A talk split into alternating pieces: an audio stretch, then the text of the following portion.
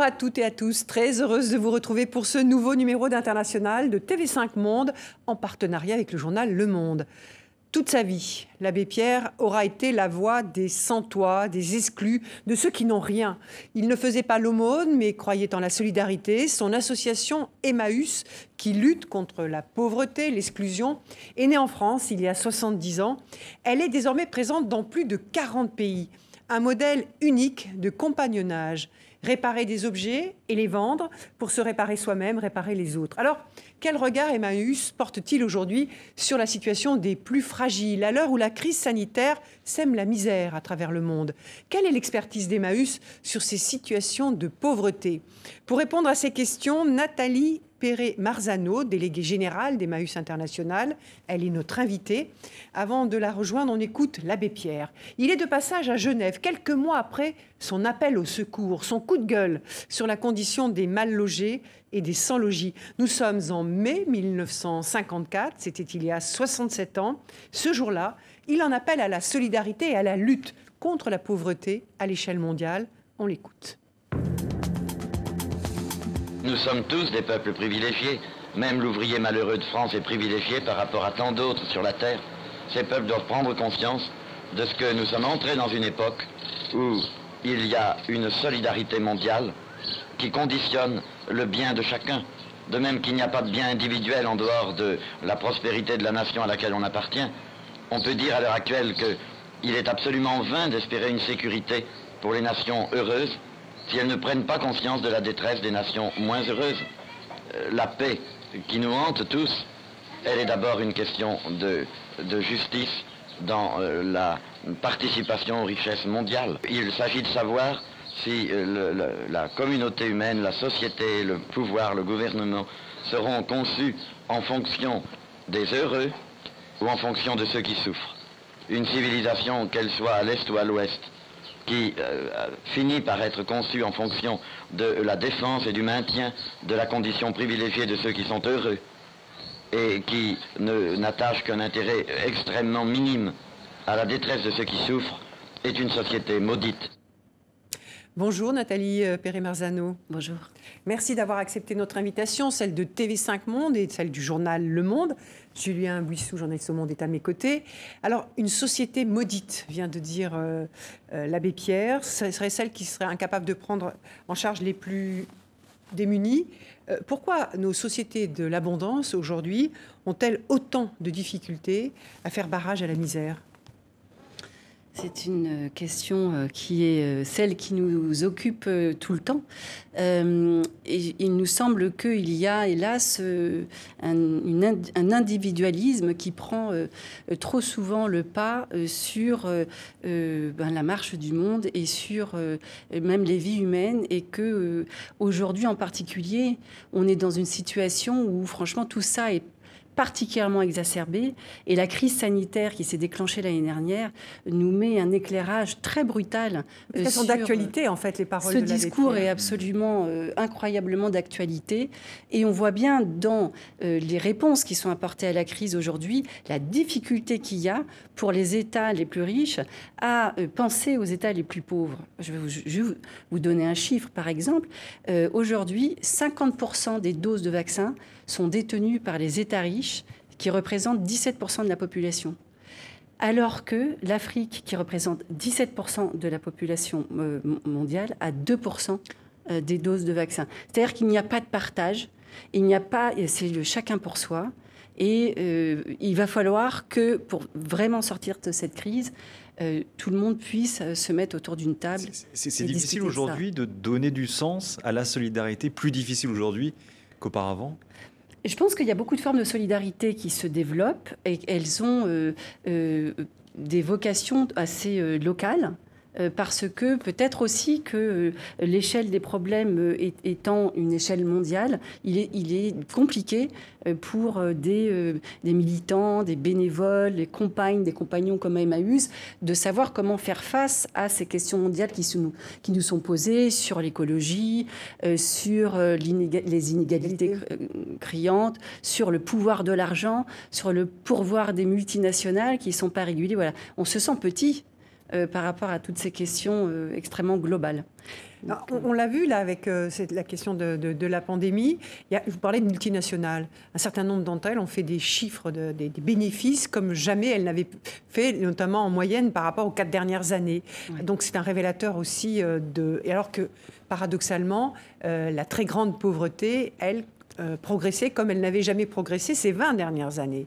Alors, c'est un révélateur de ces inégalités, ce qui est en train de se passer aujourd'hui? Oui, tout à fait.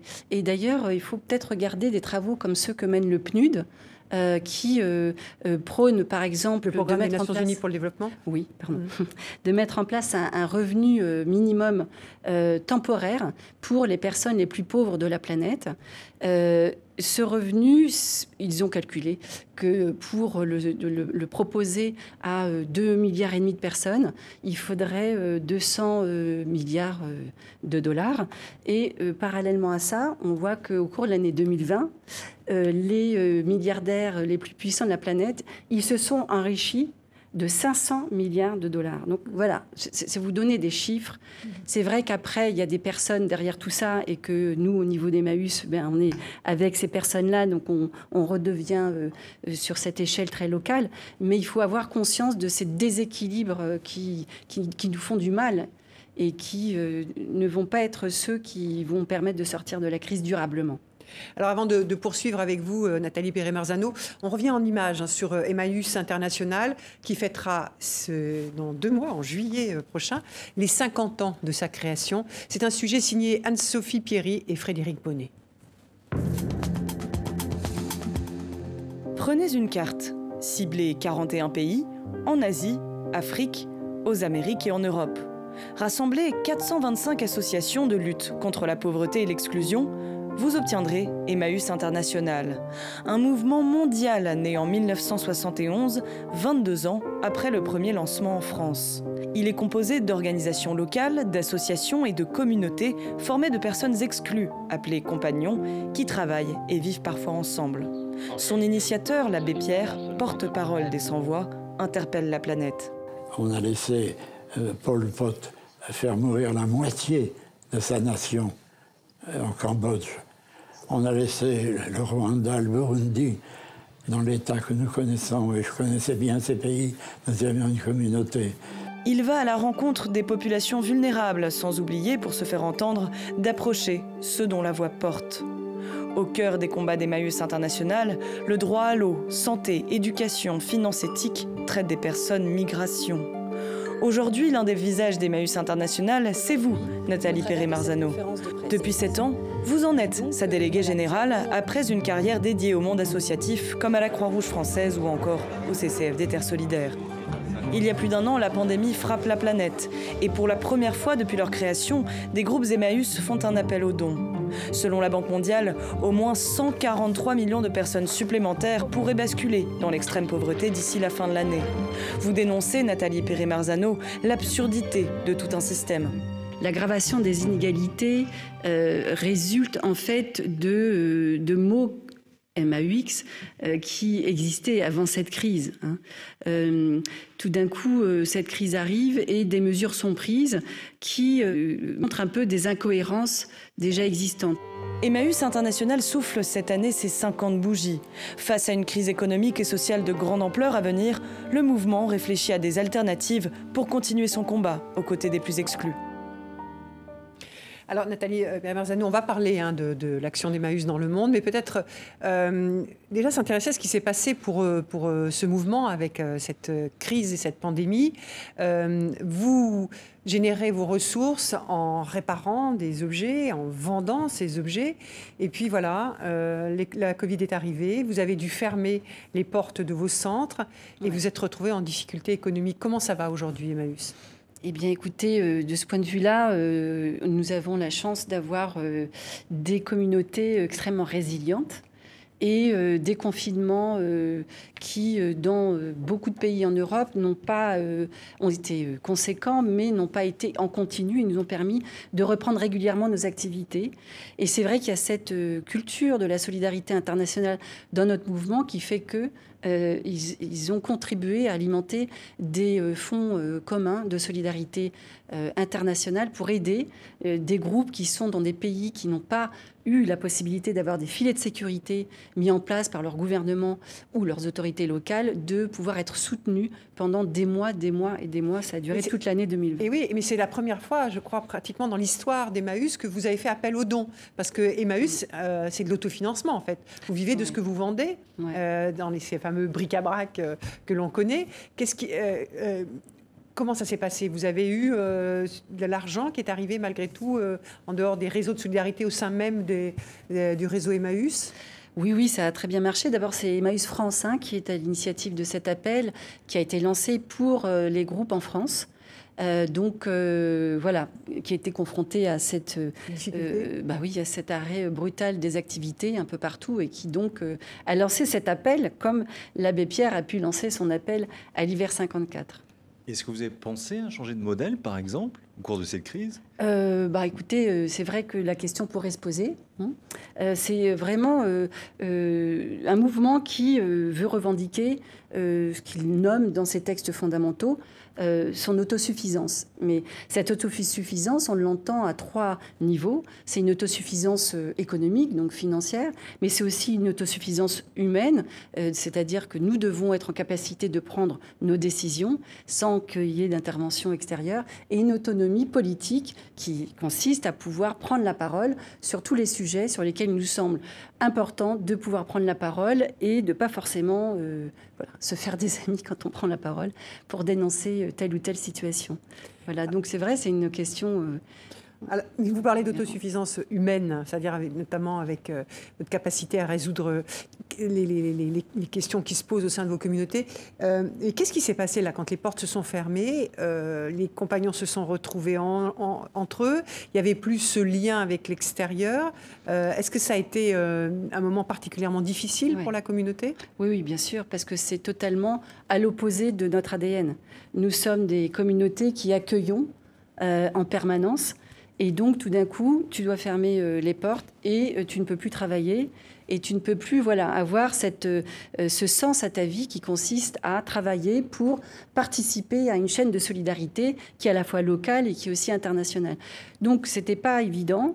il faut dire qu'on a aussi des, des personnes très investies dans ce mouvement qui ont eu à cœur d'accompagner les compagnes et les compagnons. Et donc, il y a eu des bénévoles?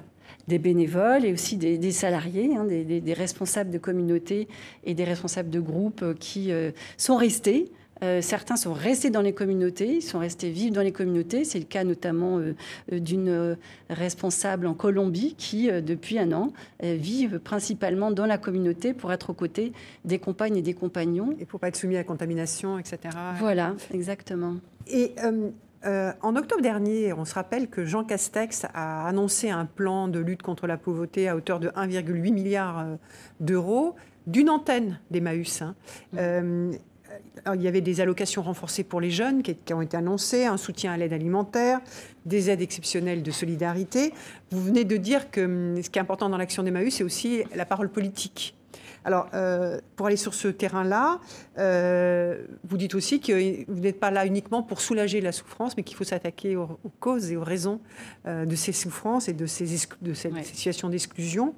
Est-ce que les choix politiques en France aujourd'hui sont les bons pour lutter contre la pauvreté? Ou est-ce qu'ils sont insuffisants?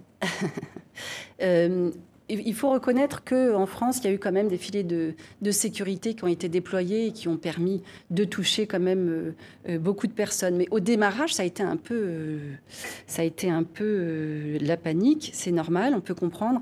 Et c'est vrai que mesures, les mesures qu'il fallait prendre de confinement, de gestes barrières, ont immédiatement mis en, en visibilité qu'une partie de la population, y compris en France, n'allait pas être en capacité d'être être protégés parce que sans toi, parce que euh, dans, des dans des logements euh, exigus, trop nombreux, parce que euh, n'ayant pas accès à l'eau potable, hein, ça existe aussi en France. Et donc, voilà, c'est vrai qu'on a eu à cœur de, de dire, attention, si vous voulez lutter efficacement contre cette pandémie, tout le monde doit être considéré, et y compris les personnes migrantes qui sont sur notre territoire dans des conditions très souvent extrêmement précaires et pour lesquels euh, rien n'a été fait euh, de particulier. la question, elle, est quand même sur est-ce que c'est suffisant ce qui est fait? Est-ce que Alors, pardonnez-moi, oui. Donc sur cette première étape, voilà. Oui, ça a été. Ça a été euh, on va dire que les, pouvoirs publics ont répondu. Il a fallu des semaines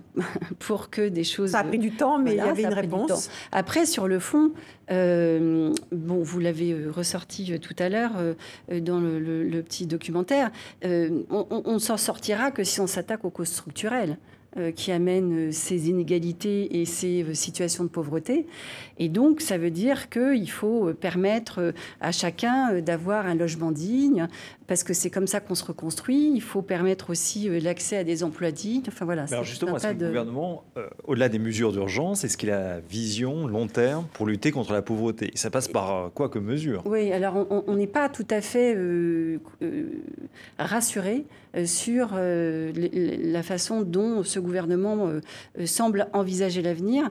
Euh, il y a eu au démarrage euh, des discours tout à fait intéressants qui disaient quand même qu'il fallait changer quand même de curseur, que qu'il fallait construire du bien commun Hein, que, des, choses comme euh, la santé, euh, comme l'éducation, euh, comme voilà, le logement étaient des choses qui devaient être sorties du secteur marchand et ne plus répondre à ces logiques de compétition et ces logiques de hyper rentabilité.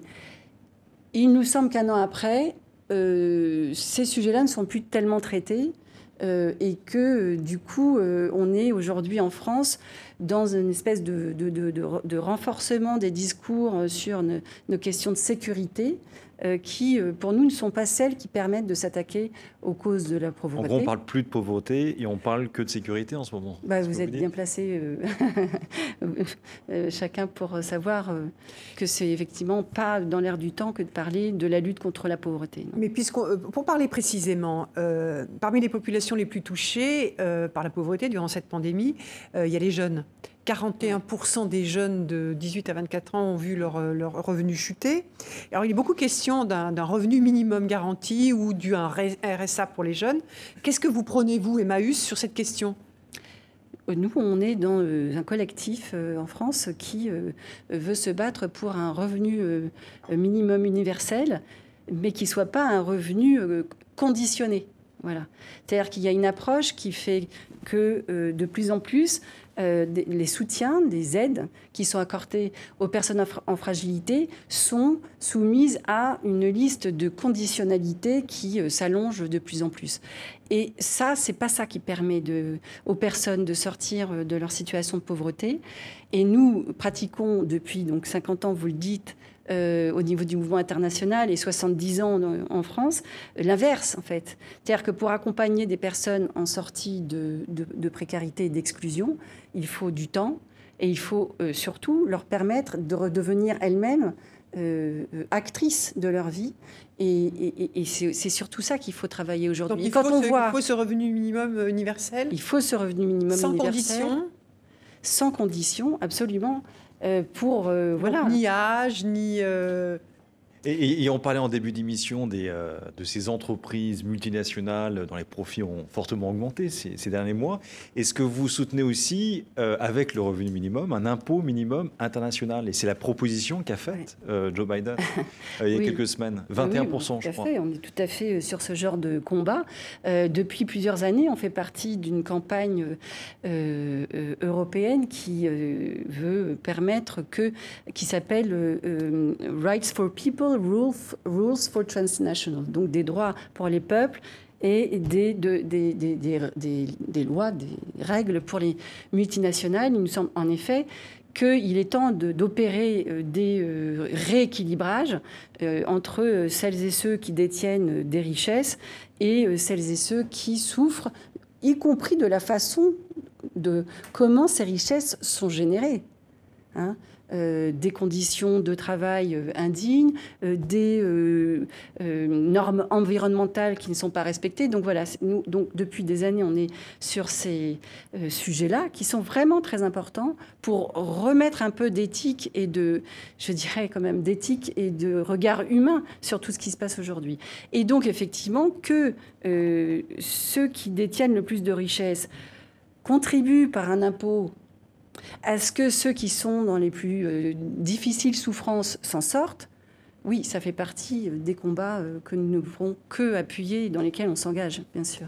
Alors, vous avez été concurrencé, Emmaüs, dans un domaine, c'est-à-dire que la force de votre, de, de, votre communauté, c'est l'autosuffisance euh, budgétaire, en quelque sorte, parce que vous, vous, euh, vous recyclez. Euh, voilà, c'était le travail des chiffonniers au départ. Hein. Vous recyclez, c'était très novateur après de, dans la façon dont vous l'avez fabriqué dans les années 60, 50, 60, 70, 80. Mais depuis, en fait, le, recyclage est devenu une tendance et il y a des grandes, il y a des, il y a des groupes hein, aujourd'hui qui font, euh, qui font du business, on peut le dire, hein, qui font des affaires euh, avec ça. Euh, qu'est-ce que, qu'est-ce que quel regard vous portez-vous sur ces activités de recyclage qui sont vraiment pas vocation de, de, solidarité, mais est-ce que c'est un bien? Est-ce que c'est malgré tout parce que ça fait du bien à la planète parce que ça évite la surconsommation? Ou est-ce que ça vous fait un peu de l'ombre? Alors, euh, en fait, il faut, il faut. C'est pas certain que ça fasse du bien à la planète, euh, la façon dont ces entreprises dont vous parlez pratiquent parce que euh, ça, ne porte pas en parallèle un discours qui euh, inciterait à modérer sa consommation, euh, d'une part. Et ensuite, il faut voir aussi ce qui est fait de ces objets qui sont récupérés. Donc, nous, on n'a pas envie de s'inscrire dans un schéma de compétition. C'est absolument tout ce contre quoi on se bat. et je pense qu'il faut, en tout cas, nous, on veut œuvrer et on demande au pouvoir public de protéger euh, de, donner plus de place à des acteurs de l'économie sociale et solidaire qui sont euh, ceux que l'on pense euh, incarner en partie, hein, il y en a plein d'autres et bien heureusement, mais tous ces acteurs de l'économie sociale et solidaire ne sont pas aidés par les gouvernements en général dans les pays. c'est le cas. Qu'est-ce que vous entendez par aider? Eh bien, c'est par exemple, on a nos groupes qui sont en Afrique, par exemple, au Bénin, euh, au Burkina, euh, au Togo, euh, se retrouvent aujourd'hui être considérés comme des... parce qu'ils génèrent des activités économiques, ils ont des activités génératrices de revenus, et ils ont un mal fou à se faire considérer comme des acteurs associatifs d'intérêt général et se retrouvent de plus en plus soumis à des taxes à payer des impôts. Dans ces pays-là Dans ces pays-là, qui viennent du coup effectivement amputer leurs ressources financières dédiées à de l'action sociale. Et, voilà, c'est ça qu'on appelle protéger les acteurs de l'économie sociale et solidaire. En réalité, pour nous, il s'agirait aujourd'hui, et si on veut inventer le monde de demain, de leur donner une place prépondérante. Et donc de réguler ceux qui sont dans cette économie euh, marchande, voire dans cette économie ultra financiarisée euh, qui est aussi à l'œuvre depuis un certain nombre de décennies et qui produit les ravages qu'on connaît. Il faut réguler cela et il faut donner de la place aux, acteurs de l'économie sociale et solidaire. Mais ces entreprises euh, sociales et solidaires, elles ont aussi besoin de financement peut-être et, d'argent, non? Oui. Donc il ne faut pas augmenter aussi ces, investissements euh, dans ces entreprises-là Oui, bien sûr, mais enfin, ça se fait par de l'activité économique aussi, c'est-à-dire que dans, dans le, les acteurs de l'économie réellement éthique et solidaire, on les appelle comme ça dans notre mouvement. Et là, je pense au microcrédit, par exemple. Oui, alors. si vous utilisez ça. Oui, oui, oui. Non, mais alors, euh, simplement pour finir sur mon idée d'avance, ce que je voulais dire, c'est que une partie de l'argent généré par l'activité économique, n'étant pas à redistribuer euh, pour des actionnaires, elle peut être réinvestie pour développer euh, voilà, l'activité ou, le chantier d'insertion. S'agissant du microcrédit, on est à une autre échelle. Le microcrédit, c'est un premier palier euh, pour accompagner des personnes à sortir par des activités effectivement génératrices de revenus d'un niveau d'extrême euh, précarité. Et parmi euh, ces personnes-là, il y a énormément de femmes qui sont concernées. Nous, on fait tout un travail en Afrique ou en Inde, au Bangladesh en particulier, auprès de ces femmes, pour qu'effectivement, petit à petit, elles puissent être valorisées, sorties souvent de conditions de vie beaucoup plus compliquées de par des systèmes patriarcaux, enfin voilà, toutes les violences. sur cette question d'ailleurs du microcrédit, est-ce qu'il n'y a pas un problème de surendettement particulièrement en ce moment, parce que ces femmes, comme vous dites, mm. ont plus de mal hein, en ce moment à rembourser leur crédit. Elles risquent pas le surendettement? Est-ce que vous en revenez pas un peu du, du microcrédit, justement? En fait, au niveau d'Emmaüs, on ne, on ne travaille pas que sur un sujet euh, particulier. C'est-à-dire que, en fait, les personnes sont prises dans une dynamique euh, que certains appellent plus holistique, c'est-à-dire qu'on travaille sur plusieurs niveaux, que ce soit euh, la formation, euh, l'accès au microcrédit, la santé, la prévention. Et donc, voilà, ça, crée un, cercle vertueux qui permet petit à petit que les personnes sortent de ces, ces vies très précaires qu'elles vivent. Et vous avez raison, euh, nous sommes très soucieux à Emmaüs d'accompagner les personnes pour qu'elles ne se retrouvent pas via le microcrédit dans des situations d'endettement. Ce que d'autres, peut-être, acteurs euh, de cette microfinance et de ce microcrédit ne font pas forcément. Mais hmm. voilà, nous, notre dynamique plurielle, en fait, d'accompagnement des personnes évite ce que, vous, ce que vous pointez du doigt qui pourrait être un risque, en effet. Et ce qui va jouer aussi, euh, en ce qui concerne en tout cas euh, l'activité euh, qu'on mène euh, sur ce sujet-là, ça va être la solidarité du mouvement. C'est-à-dire qu'à un moment donné, il est très possible que nous envisagions d'éponger les dettes. Et je pense que si c'est de l'annulation de dettes. C'est l'annulation de dettes. Eh bien, c'est pour ça que j'en parle. Parce que si Emmaüs travaille à ça, il nous semble que beaucoup d'États riches et de fonds privés pourraient aussi réfléchir à des annulations de dettes sans lesquelles on sait très bien que les pays africains en particulier vont plonger dans une crise économique absolument euh, terrible. Alors il y a en début de semaine d'ailleurs un sommet mm. sur les économies africaines à Paris, hein, où il va être beaucoup question du traitement de, la dette. C'est important qu'il y ait des, rendez-vous comme cela. Il va y avoir de très nombreux chefs d'État et puis surtout les grandes institutions euh, financières internationales qui seront là, le FMI, la Banque mondiale, euh, la, la BAD africaine, la BIRD. C'est des moments essentiels, bah, des moments comme cela Oui, bien sûr, c'est très important. L'impulsion politique, elle est essentielle. Il ne peut rien se passer s'il n'y a pas de volonté politique. Ce qui va manquer, une fois n'est pas coutume, c'est euh, un espace de travail et de concertation euh, de la société civile et des premiers concernés. Bon. Vous auriez aimé, par exemple, que des associations soient associées à ce, sommet sur les économies euh, africaines? Oui, bien sûr. Il nous semble, en tout cas, que si on veut vraiment construire des solutions durables pour euh, sortir euh, de la crise quand même systémique dans laquelle on est aujourd'hui, euh, ça ne peut pas se faire sans impliquer les différents types d'acteurs. Quoi. Alors forcément les ONG, les acteurs de la société civile, nous, en tout cas au niveau du mouvement Emmaüs, on trouve que les premiers concernés, comme on dit, devraient être autour de la table, les autorités locales, euh, les entreprises, voilà. C'est ensemble. Qu'est-ce que vous redoutez dans, cette espèce donc de ce que vous dénoncez, une forme de huis clos entre chefs d'État et euh, institutions bah, financières internationales On sait ce que donne l'entre-soi depuis des décennies. Voilà. Et on sait ce que donnent des déclarations euh, tonitruantes de chefs d'État qui ne sont jamais suivies des faits et y compris euh, à l'échelle internationale. On a eu des super déclarations à l'occasion des objectifs du millénaire pour le développement, où il s'agissait d'éradiquer la pauvreté. Tout le monde s'était donné des objectifs qui n'ont pas été respectés. Donc vous ne fondez pas beaucoup d'espoir sur le rendez-vous de début de semaine prochaine sur le sommet. Ça ne sera pas suffisant. Mais pour annuler la dette, il faut euh, avoir la Chine avec soi. Parce que la Chine, c'est ce premier créancier en Afrique. Comment on travaille avec la Chine pour lutter contre la pauvreté en Afrique, dans les pays que vous connaissez bien? Ouais, c'est une, c'est une Est-ce qu'on peut travailler avec euh, la Chine euh, euh, Vraiment, pour être tout à fait sincère, dans notre présence en Afrique, mm. nos groupes ne sont pas directement acteurs de euh, d'un travail qui impliquerait euh, de se préoccuper des relations avec la Chine.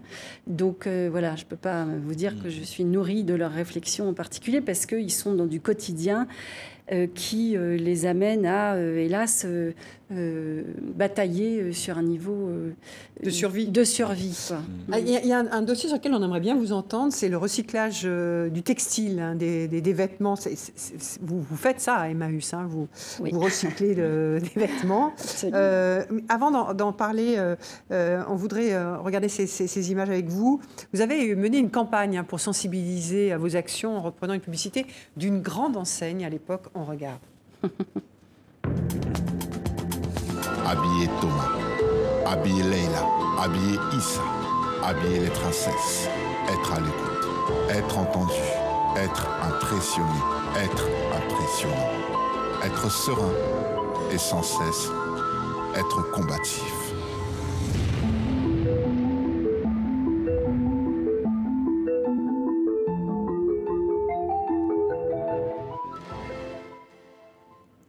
Est-ce que euh, vous menez euh, aujourd'hui une réflexion, Emmanuel, sur cette question du textile? On sait que euh, ces vêtements sont produits à très bas coût, parfois dans des conditions, on en a parlé tout à l'heure, de production inacceptables, indignes, mhm. avec des, des, salaires très très bas, avec des ateliers insalubres, avec des produits dangereux, parfois avec du travail d'enfant. Mhm. Est-ce qu'on peut participer, vous, Emmaüs, à, à, à recycler des produits quand on sait que c'est conditions éthiques de production sont ce qu'elles sont oui, oui. Euh, c'est une très bonne question qui est effectivement une question qui est aujourd'hui euh, prise à bras le corps euh, par notre mouvement. c'est vrai qu'on a démarré par quelque chose de totalement novateur, hein, qui était de dire aux gens attendez, avant de jeter, s'il vous plaît, venez nous le donner parce que nous, on, on pense qu'on sait qu'on va pouvoir en faire quelque chose et que ça va avoir une utilité sociale. Euh, on est dans les années 50, hein. on n'est donc pas encore dans la société de surconsommation euh, qu'on connaît aujourd'hui. C'est vrai qu'aujourd'hui, euh, nos communautés un peu partout en Europe sont, reçoivent énormément d'habits. voilà, qui vont bien au-delà des, des, capacités qu'on a à ce qu'elles aient une utilité sociale. Et donc, on en vient à se poser la question, effectivement, de savoir. Qu'est-ce que vous en Non pas comment. surplus? Pour, l'instant, on essaye de le, traiter. Et puis, il y a euh, parfois des appels euh, locaux euh, qui sont lancés aux habitants par la communauté pour dire stop, on fait une pause. voilà. Donc, on fait un petit peu comme ça. et je crois qu'il y a vraiment une volonté de réfléchir à interpeller sur ces niveaux de consommation de ces habits. Euh, à bas prix, d'ailleurs de mauvaise qualité souvent, qui ne facilitent pas euh, leur réutilisation. Donc on n'est pas dans un cercle vertueux comme euh, on, aimerait l'être. Et donc, on travaille à savoir comment nous repositionner. Et est-ce que ça hum, pourrait vous amener à réfléchir sur la façon dont vous avez construit votre modèle sur le recyclage? Ben, bon, pas entièrement, parce que euh, ça reste quand même tout à fait pertinent. Et on voit là, dans la période qui s'est ouverte de crise sociale, euh, que, je dirais en quelque sorte un peu hélas, euh, nos salles de vente sont extrêmement fréquentées. Alors, j'y hélas, pour nous, non, parce que ça nous donne des moyens. Mais ça veut dire qu'il y a de plus en plus de monde qui ont l'air d'avoir besoin de pouvoir s'équiper à Emmaüs. Voilà. Pas cher eh oui, voilà, pas cher. Comme vous le disiez, il y a des entreprises maintenant qui font ce que, ce que vous faisiez sur Internet. Euh, vous êtes aussi sur Internet? Est-ce que vous êtes sur smartphone? Est-ce que vous oui, oui, oui, tout à fait. Les groupes développent euh, euh, ce genre de, de présence. Donc on peut, on peut acheter aussi sur, sur smartphone, on peut aller sur l'application Depuis 2016, Internet. Je crois, vous avez lancé mm, mm, un label Emmaüs. Un label Emmaüs. Et y compris des communautés qui elles-mêmes ont eu cette initiative. Donc oui, bien sûr, on essaye de s'adapter aux pratiques, mm. aux nouvelles pratiques. Euh, et, non pas pour euh, inciter à la, à la, consommation, mais pour euh, montrer notre, notre existence et expliquer que en venant acheter à Emmaüs, vous aidez toute une chaîne de solidarité en fait. C'est ça la grande différence en fait entre ces sites où entre soi on peut revendre la Vinted ou je sais pas quoi, mon coin. il faut garder à l'esprit que l'intérêt de notre modèle, c'est qu'il permet vraiment euh, d'accueillir des personnes dont la société ne veut pas euh, et de leur redonner une place dans la société. C'est euh, vraiment la, voilà, l'âme de notre mouvement, elle est là. Quoi. Alors justement, puisque vous parlez de, de, personnes dans la société, sur lesquelles la société s'interroge, on va, on va aborder la question des migrants. Hmm. Emmaüs accueil sans condition, sans distinction d'âge, de nationalité, d'opinion, de confession, sans limite de temps aussi. Hein. Aujourd'hui, Mmh, un, mmh. compagnon d'Emmaüs euh, peut vivre euh, presque sa vie au sein d'une communauté. Et euh, aujourd'hui, un compagnon d'Emmaüs sur deux est un migrant. Mm. Euh, alors pour, aborder ce sujet, je voudrais qu'on regarde euh, la bande-annonce de ce documentaire qui s'appelle Paris-Stalingrad et qui a été réalisé par Inde Medeb et qui est en salle en France à partir du 26 mai prochain.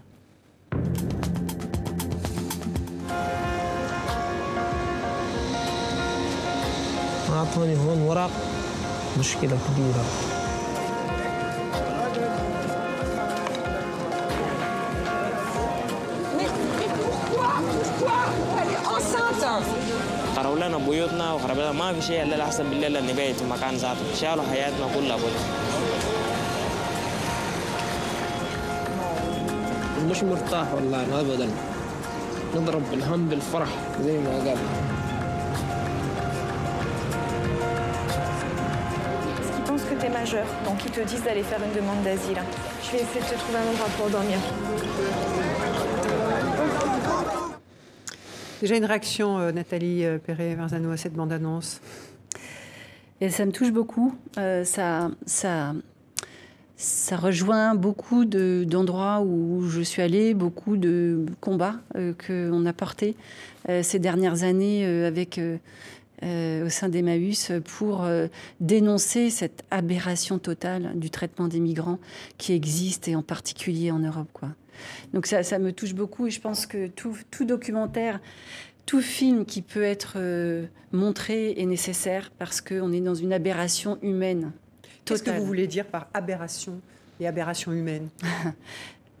L'aberration humaine, c'est la façon dont ces personnes sont traitées, euh, tout simplement parce qu'elles ont fait le choix d'essayer d'aller vivre une vie meilleure ailleurs que dans leur pays où c'est pas possible. Quoi.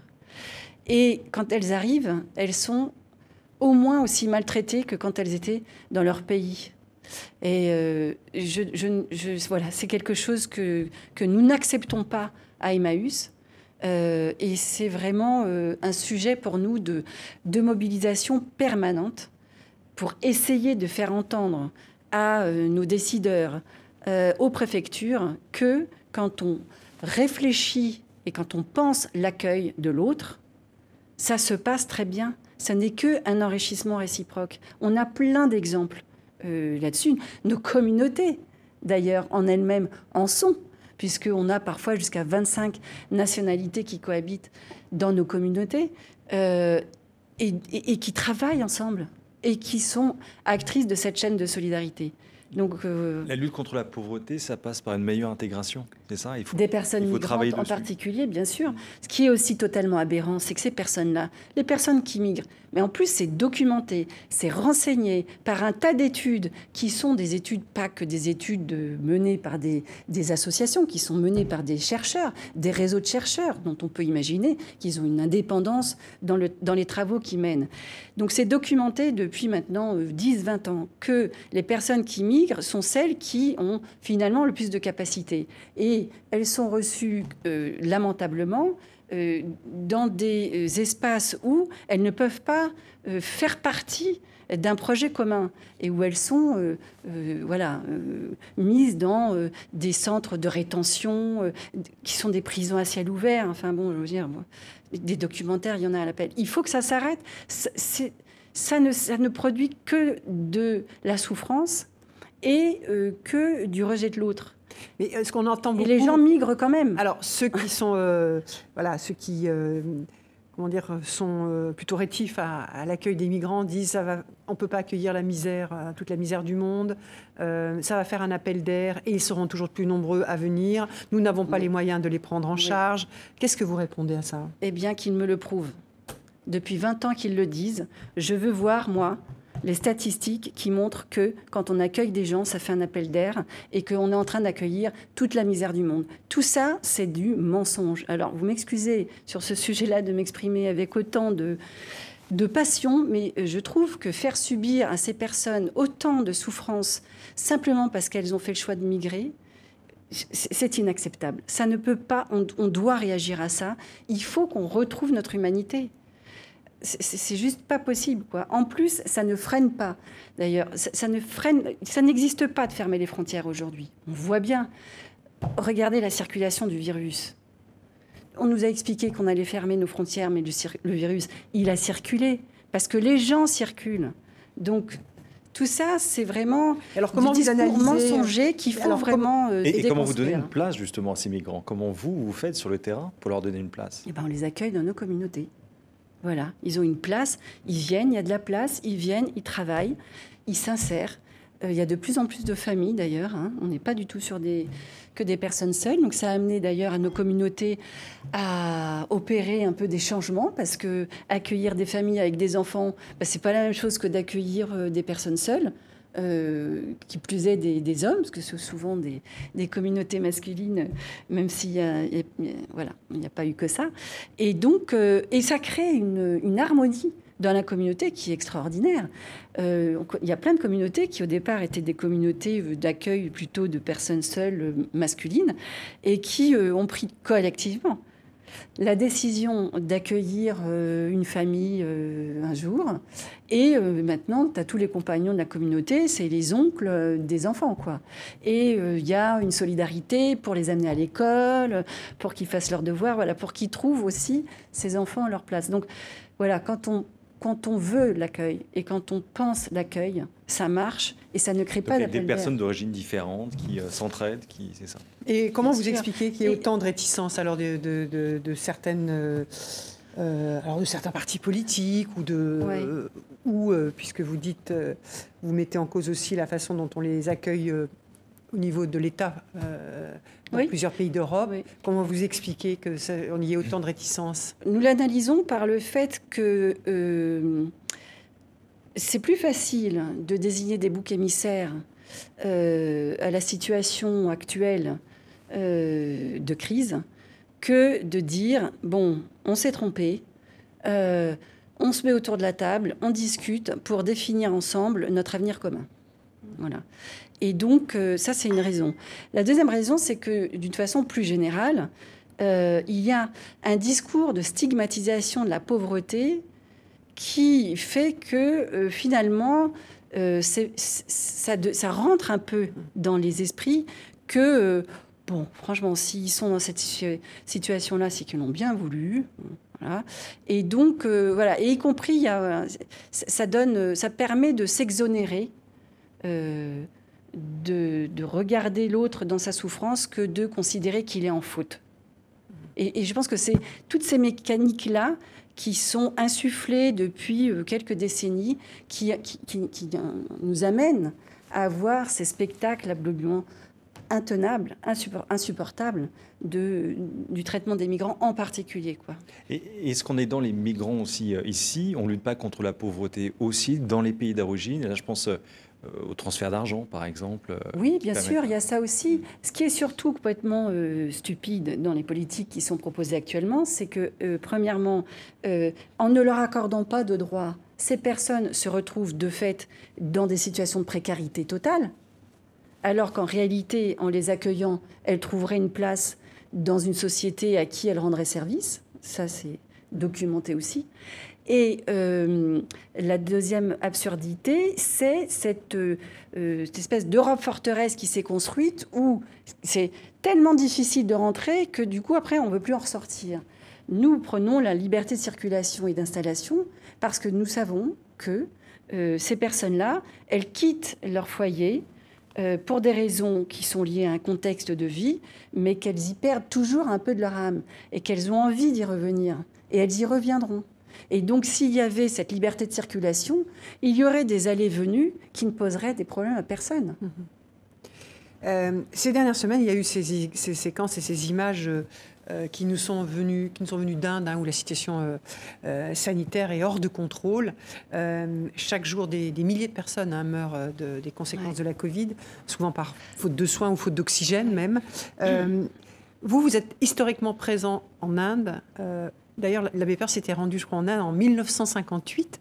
Euh, comment euh, les communautés Emmaüs font-elles face à la situation? Qu'est-ce que vous pouvez nous en dire? Euh, on peut vous en dire que, hélas, c'est tellement hors de contrôle que dans un premier temps, en tout cas sur ces 15 derniers jours, trois, dernières semaines, en ce qui concerne New Delhi en particulier, il, plutôt, il a plutôt été question de sa survie. Hein. et donc d'essayer d'organiser des chaînes d'identification de, de là où des bouteilles d'oxygène étaient disponibles. Hélas, parce qu'une personne était décédée. On a été dans ce genre de dynamique-là. Aujourd'hui, nos groupes sont en train d'essayer de, déployer euh, donc euh, des lignes, euh, un système d'aide aux personnes vulnérables pour qu'elles puissent s'inscrire en ligne pour avoir accès au vaccin parce que euh, comme euh, il y a eu un choix il y a très peu de vaccination encore en Inde, alors que c'est un des pays qui produit plus de 50% des médicaments au monde. Et, et, en plus, comme il y a eu cette volonté euh, de dématérialiser beaucoup les choses en Inde, voilà, pour pouvoir avoir accès au vaccin, il faut s'inscrire en ligne. Donc, évidemment, toutes les personnes avec lesquelles on travaille dans les bidonvilles ou dans Tamil Nadu, Tamil Nadu on travaille auprès de paysans sans terre extrêmement pauvres, n'ont pas accès à cette vaccination. Donc nos groupes sont en train de, voilà, de, leur permettre de travailler là-dessus. Elles continuent, elles ont repris euh, les distributions alimentaires. On a passé euh, des mois à faire de la distribution alimentaire, de la confection de masques. Donc on recommence. Et, vous pouvez leur venir en aide d'ici J'imagine que ça doit être difficile. Donc pendant cette crise, qu'est-ce que vous avez pu faire justement euh, particulièrement sur l'Inde depuis ces trois dernières semaines. Euh, dans l'immédiat, rien. On va être très clair. On n'est pas une association urgentiste, donc on n'a pas des capacités logistiques qui nous permettent du jour au lendemain euh, d'envoyer des bouteilles d'oxygène, mm. des concentrateurs d'oxygène, etc. Maintenant que, hélas, les choses sont un peu posées, nous sommes en train de voir avec nos groupes qu'est-ce qui va pouvoir les aider. Et donc, nous allons euh, nous organiser pour leur envoyer des fonds qui vont leur permettre de faire, euh, de faire de la distribution alimentaire. Parce qu'il y a des mesures de confinement qui sont maintenant à l'œuvre à New Delhi comme dans le Tamil Nadu. Et les magasins ferment à midi. Donc tout le monde n'arrive plus à s'approvisionner. Donc il y a un énorme problème d'accès à l'alimentation pour plein de familles. De l'aide alimentaire alors Oui, donc il y a de l'aide alimentaire, il y a de l'information sur comment se protéger parce qu'en fait ce sont ces familles et ces personnes euh, qui vivent dans les bidonvilles ne sont pas celles qui ont le plus accès à l'information. Et donc, il y a encore beaucoup de, voilà, de formations bon, préventives à réaliser, de dire aux gens d'aller se faire tester. Mais alors, ces familles aussi, elles vivent souvent dans le secteur informel. Euh, là, elles ne peuvent plus travailler. Est-ce qu'il n'y a pas des problèmes de pauvreté? Est-ce que vous voyez la pauvreté aussi augmenter? Bien sûr, bien sûr. Et on sait que euh, on va être extrêmement sollicité pour aider nos groupes à faire face à cette euh, terrible dégradation de la situation qui va se produire. Bien sûr, il n'y a plus de.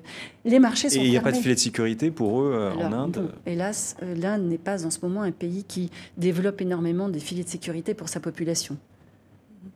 Alors, puisqu'on parle de filets de sécurité, vous avez d'autres initiatives au-delà de, l'Asie, en Afrique, sur des, questions de, mutuelles. Vous avez créé une mutuelle, je crois, c'est au Bénin, euh, alors, mais comment on finance une mutuelle et euh, d'où est née cette initiative?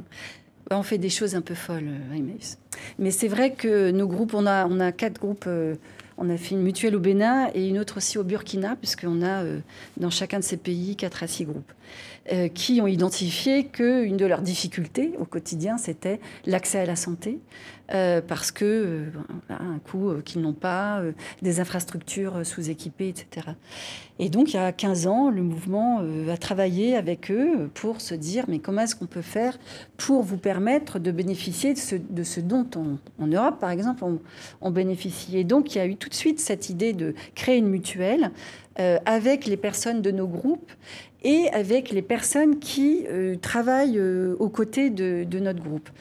Et donc aujourd'hui, euh, on a au Bénin comme au Burkina une mutuelle qui est... Ça concerne combien de personnes? Ça concerne à peu près 1000 personnes, donc qui mettent en commun, donc au travers d'une cotisation, et qui décident, qui gèrent eux-mêmes cette mutuelle euh, qui, sont, euh, qui décident des taux de cotisation, qui décident des soins qui sont euh, pris en charge, du taux de remboursement de ces soins, qui développent des partenariats avec des centres médicaux, voilà, des centres de santé, des laboratoires pour justement permettre que ces frais de santé soient réduits. Et donc l'union fait la force, n'est-ce pas? Donc c'est le principe de la mutuelle. Et évidemment. Et le financement, comment ça se passe? Parce que les Alors, il y a de l'autofinancement par le- le- les cotisations, mais comme nous faisons le choix de créer des mutuelles euh, dans des endroits d'extrême pauvreté, Oui, voilà. euh, évidemment, ça ne suffit pas. Et c'est donc la solidarité du mouvement international qui joue et qui vient abonder euh, la partie que ces mutuelles n'arrivent pas à financer. Et ça fait 15 ans que ça dure. Et ça fait 10 ans que ça a commencé en Inde, à New Delhi, et où on touche aujourd'hui euh, 2500 personnes, et euh, au Bangladesh, euh, à, Tanapara, où on touche à peu près euh, 2000 personnes aussi. Et est-ce qu'on lutte contre la pauvreté de la même manière dans tous les pays Euh, Vous qui êtes présent dans tous- tous ces pays-là, justement? Et est-ce qu'on n'a pas des leçons à tirer aussi, nous, euh, d'autres pays, justement, dans la lutte contre la pauvreté? Alors nous, on lutte pas de la même manière parce que en fait, euh, c'est euh, chaque acteur présent sur son territoire qui va euh, intervenir sur ce qui lui semble euh, le plus important. C'est eux qui décident. Donc c'est eux qui décident. On ne leur donne pas des leçons. Non, exactement.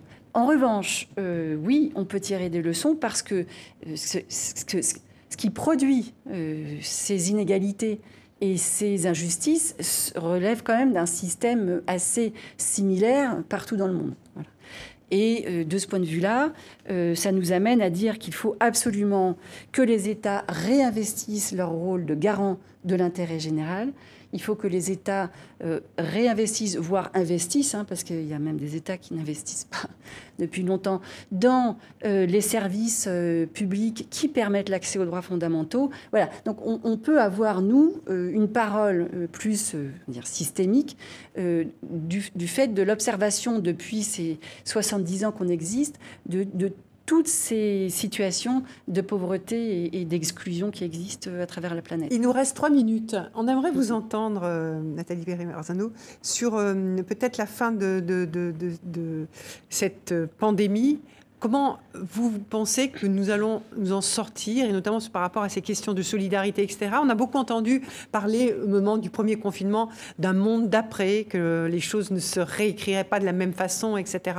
Est-ce que vous, vous êtes optimiste sur la façon dont on va en sortir Est-ce que la lutte contre euh, les inégalités, l'exclusion, la pauvreté est en chemin Ou est-ce que c'est, euh, vous êtes euh, assez inquiète de la façon dont le monde se redessine? Alors, je, je- suis quelqu'un, et on est des gens assez optimistes à Emmaüs par, par choix. Voilà. Euh, mais on est Parce que vous n'avez pas le choix peut-être non, mais parce qu'on a fait le choix d'être optimiste et de croire euh, à l'intelligence humaine, euh, tout en étant conscient euh, de, de, de le petit morceau euh, qu'on arrive à soulager de détresse. Mais moi, je crois beaucoup dans les jeunes générations. Et, je pense que euh, ça a souvent accompagné le développement d'Emmaüs que de croire en ces jeunes générations.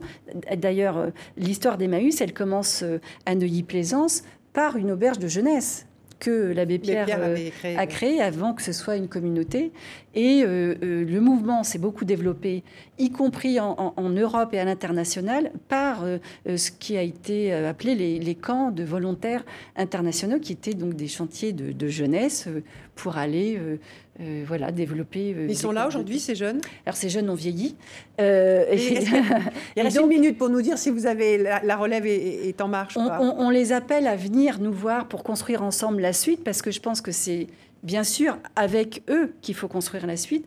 Et je pense que c'est ça qui nous attend. Ils s'expriment énormément sur les luttes euh, climatiques et sur les questions environnementales, ce qui- ne veut pas dire qu'ils ne se préoccupent pas des questions sociales. Donc voilà, on veut contribuer à faire le lien. Donc ce sera les mots de la fin, un appel à la jeunesse euh, d'Emmaüs pour euh, contribuer à lutter contre l'exclusion, la pauvreté. Oui. Merci beaucoup euh, Nathalie de euh, d'avoir répondu à nos questions, celle de Julien Wissou de euh, du journal Le Monde. Merci à vous tous et à vous toutes euh, de votre fidélité. Euh, Rendez-vous la semaine prochaine. D'ici là, prenez soin de vous.